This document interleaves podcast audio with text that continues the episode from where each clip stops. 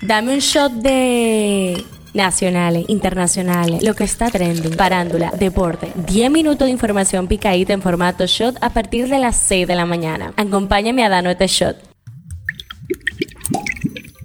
Buenos días, martes. Ni te cases ni te embarques. Hoy estamos a 12 de septiembre, yo soy Aileen Nolasco y esto es el Shot Diario. Empezamos de una vez con el tema que está caliente aquí. El Consejo de Seguridad Nacional, encabezada por el presidente Luis Abinader, decidió este lunes cerrar completamente la frontera con Haití para el comercio terrestre, marítimo y aéreo a partir del jueves, si el conflicto por la construcción de un canal en el río Dajabón o Masacre no se resuelve antes de esa fecha. El Consejo, que es un órgano consultivo del Poder Ejecutivo, en cuestiones de políticas públicas y defensa nacional, adoptó cinco medidas. La primera fue suspender de manera definitiva la entrada de todos los involucrados en el conflicto y detener la emisión de visados a ciudadanos haitianos hasta nuevo aviso. La segunda es mantener el cierre total de la frontera por Dajabón y, si el conflicto no se resuelve antes del jueves, cerrar completamente la frontera para el comercio terrestre, marítimo y aéreo. Homero Figueroa, vocero de la presidencia, leyó un comunicado según el cual el gobierno decidió reactivar la toma de la aduana en Río Dajabón en el inicio del canal La Vigia, como una medida a corto plazo para garantizar el abastecimiento de agua a los productores dominicanos. También se va a iniciar el proceso de construcción del proyecto de la presa Don Miguel como una solución definitiva a largo plazo. El diseño de esta obra comenzó el año pasado y se estima que la construcción llevará unos 30 meses, con un costo aproximado de 2.700 millones de pesos. La licitación comenzará de inmediato. El tema que está caliente allá. El reino de Marruecos ha aceptado la ayuda de España, Reino Unido, Qatar y Emiratos Árabes Unidos para hacer frente a las consecuencias devastadoras del sismo del viernes que ha dejado más de 2.500 muertos. Rabat, sin embargo, no ha dicho nada sobre la propuesta de Francia. Las relaciones entre los dos países no pasan por su mejor momento por el caso de espionaje Pegasus, por el Sahara Occidental y por el no respeto de las autoridades marroquíes de los acuerdos migratorios. Esto es lo que está trending. El conductor de la empresa Avian involucrado en el accidente de tránsito en la otra banda Higüey, provincia de Altagracia, recibió el alta médica el lunes y deberá responder por la tragedia que dejó a nueve personas muertas. La Asociación de Cronistas de Artes, Acroarte, anunció este lunes la entrega número 39 de los premios Soberano, los cuales se llevarán a cabo el martes 12 de marzo de 2024 a partir de las 7 de la noche en la majestuosa sala Carlos Piantini del Teatro Nacional. El presidente de la República, Luis Abinader, anunció que se reunirá con el presidente de Kenia para conversar sobre los planes que tienen con respecto al apoyo militar en Haití. Luego de anunciar en julio de 2022 su divorcio de Carmen Villalobos, Sebastián Caicedo reveló recientemente durante una entrevista en el programa de televisión Buen Día Colombia que buscar ayuda de terceros y no de Dios afectó su matrimonio. Politiqueando un chin. El presidente de la República y precandidato presidencial del Partido Revolucionario Moderno, Luis Abinader, aseguró que si Juan Bosch estuviera vivo, estaría del lado de la honestidad, la transparencia y la seriedad, nunca del lado de la oscuridad del pasado y la, y la corrupción. A lo que Leonel Fernández le respondió que si Peña Gómez estuviera vivo, estaría del lado de los pobres. Un shot deportivo. Los Toros del Este anunciaron la contratación por la temporada completa del jardinero JP Martínez y del relevista derecho Hunter Stratton, jugadores que debutaron esta temporada en las grandes ligas. Pasa en TNT, pasa en el mundo. Dos depósitos en la bodega de una destilería en la ciudad de Anadia explotaron el pasado sábado, lo que resultó en la inundación de algunas calles de la ciudad con 2.200 litros de vino. Bomberos y personal policial acudieron al lugar y trabajaron durante varias horas para evitar que el vino llegara al río Séptima, lo que habría causado un desastre ambiental. Cifra del día, 20.000. El auge de la violencia armada a mediados de agosto en las calles de la capital de Haití, Puerto Príncipe, ha obligado en estos últimos dos meses a más de 20.000 personas a abandonar sus hogares, según datos de la ONU, que previamente ya habían alertado de la especial vulnerabilidad de estas personas. Este shot llega a ustedes gracias a Harina Mazorca. Esto ha sido todo por el día de hoy. Recuerden seguirnos en nuestras redes sociales arroba